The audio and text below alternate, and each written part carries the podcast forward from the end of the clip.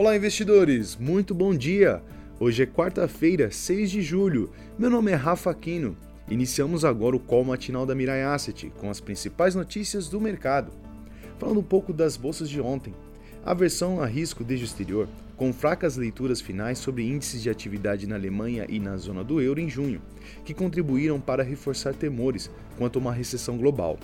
Lançaram os ativos de risco em nova espiral de perdas, com destaque para o petróleo Brent, em queda de 9,45% durante a sessão, e para as bolsas do velho continente, em recuo de quase 3% no fechamento de Frankfurt. Ao final, os outros dois índices de Nova York moderaram muito o ajuste, Dow Jones com queda de 0,42, com o S&P 500 revertendo ao positivo, 0,16.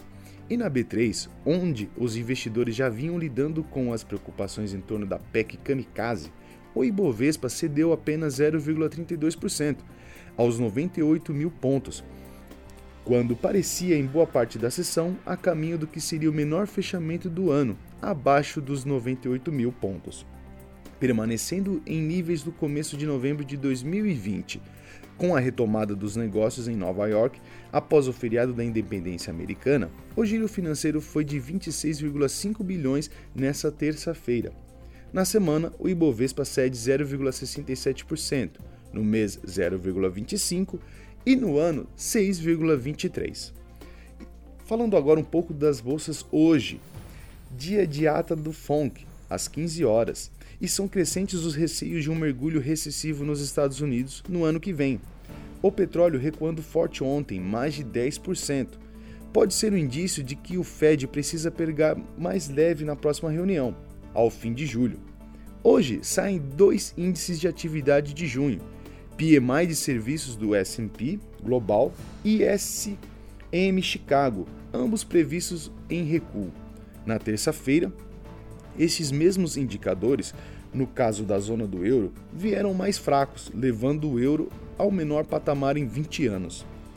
No Brasil, absorvendo parte desta crise, o dólar passou de 5,40, também pela bomba fiscal, encomendada com a PEC das bondades. No mercado de títulos, nos leilões de ontem, os investidores exigiram taxas de juros elevadas para rolar a dívida, as mesmas dos tempos do fim de mandato da Dilma.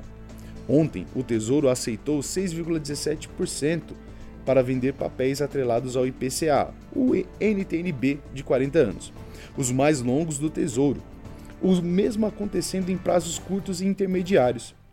É a chamada bomba fiscal no horizonte, o que leva ao risco o país para acima de 300 pontos.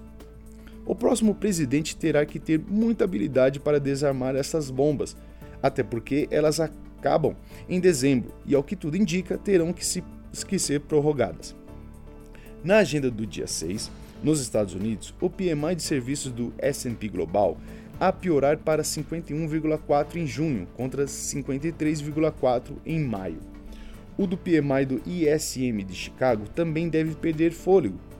Previsão é de 54,0 no mês passado, abaixo da de maio, 60,3 o presidente do Fed de Nova York, John Williams, fala às 10 horas. No Brasil, não há agenda para hoje.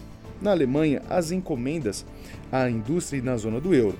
As vendas no varejo, ambos indicadores de maio. Falando agora das cotações, no dia de hoje, na Ásia, as bolsas de valores fecharam em queda, com Nikkei em 1,20% e Xangai 1,43%. Na Europa, as bolsas abriram em alta, com Londres em 1,69, Alemanha 1,42 e França 1,56. Nos Estados Unidos, os futuros das bolsas de valores abriram em queda moderada, com Dow Jones em 0,11, S&P 0,16 e Nasdaq 0,20. Ibovespa futuro abriu em queda de 0,49% a 98,995 pontos. O dólar abriu em alta de 0,37, cotado a R$ 5,40.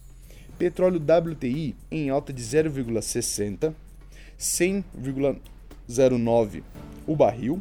Petróleo Brent em alta de 1,30% a 104,16 o barril. Minério de ferro, Porto de Qingdao, em alta de 2,81 a 112,98 dólares o tonel. Essas foram as notícias de hoje. Um forte abraço e um excelente dia!